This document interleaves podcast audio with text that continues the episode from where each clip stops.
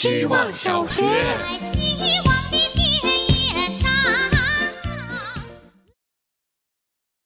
大家好，我是小宝宝。今天一分钟的主题是豪宅，九千五百万买武康路三三三号，一点五亿已售，万航渡路静园独栋。类似这样的标题是一定会吸引我点进去看的，看看到底是啥房子，帮花钱的人把把关值不值，顺便也熟悉熟悉行情，说不定呢。横竖有一种怀抱希望也不花我一分钱的感觉。其实也不光是怀抱希望，偶尔我也会琢磨，因为刚好我们办公室窗户外面就是两幢紧靠华山绿地的豪宅，近在咫尺，却隔了将近五千万的距离。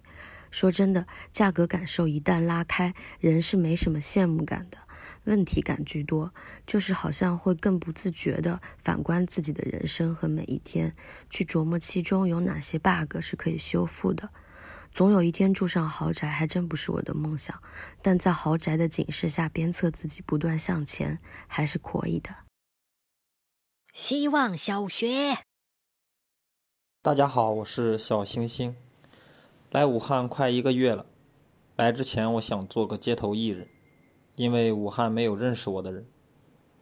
我在路上捡了一个铁桶，去江滩公园敲了一个下午，没人搭理我。然后我想做个房子中介也不错。经过一天的培训，了解到每天要打二十个电话，每月要拿到十把房东钥匙。离开门店片区五百米，钉钉就要拍照确认位置和室友。马上放弃。今天去面试策划了，还买了一身新衣服。唉，城市需要外地人。希望小学。大家好，我是小姑娘，即将开启一阵子出差生活。这两天在想要不要买一些面膜，再换个更厉害的隔离霜，因为要开始出去见人了。这是我对于外貌焦虑的出发点，大多来自对他人观感的尊重。而另一种在乎外貌，是照着镜子仅面对自己时，也想随时解决很多问题。就算公司没有中意的人，也会认真化妆。不知从何时开始，我照镜子很少全局审视自己。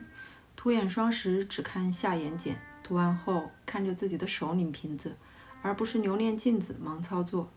我的注意力都聚焦在单一细节上，而只有在需要社交的时候，才会想起给即将出征的脸加点应急装备。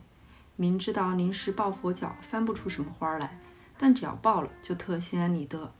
这样的特质放在外貌上就是不修边幅，要是放在工作上，岂不是难得的专注忘我？这样想，我也不是没有优点，可能换个花盆也能开花。希望小学。大家好，我是小锅边。我有一个方法，如果一件事情是我确定的，我就可以忘掉它。这个方法是我在上小学听广播站念通知的时间里自学的。广播站每周五会播放很久，尊敬长辈、爱护花草、不要打架之类的通知。这些举例都是我编的，因为我已经忘掉了。我和朋友讲这个方法，他说我是学他的，他讲的比我清楚。如果符合我的习性、行事方法，那我就不用格外费心记住。方法可以再拓展一下，比如说，如果确信自己是谨慎的，那在比较随意的时候，也不要太担心，因为我会兜住自己的。希望小学。好，我是小王八蛋。长时间的失眠生活使我疯狂的拷打自己，时间变得缓慢，无限延长，醒着的时间总比睡着的时间要多的太多。我开始找不见白天和黑夜的分界线，于是我疯狂的求医问药，找西医看中医，做体检去豪迈，吃保健品喝中药。但是我的睡眠就像干瘪池塘里的水，一点一点蒸发。从最开始的五个小时，到现在我可以整天整宿的看着天亮。突然就想起来张嘉佳书里边提到的反向人，意思就是在世界的某一个角落会存在和你命数运气绑在一起的那么一个人，你好他就坏，你坏他就好。如果真的存在这么一个人，我希望他能把偷我的睡眠还给我。不是我顶不住了是我的头发顶不住了。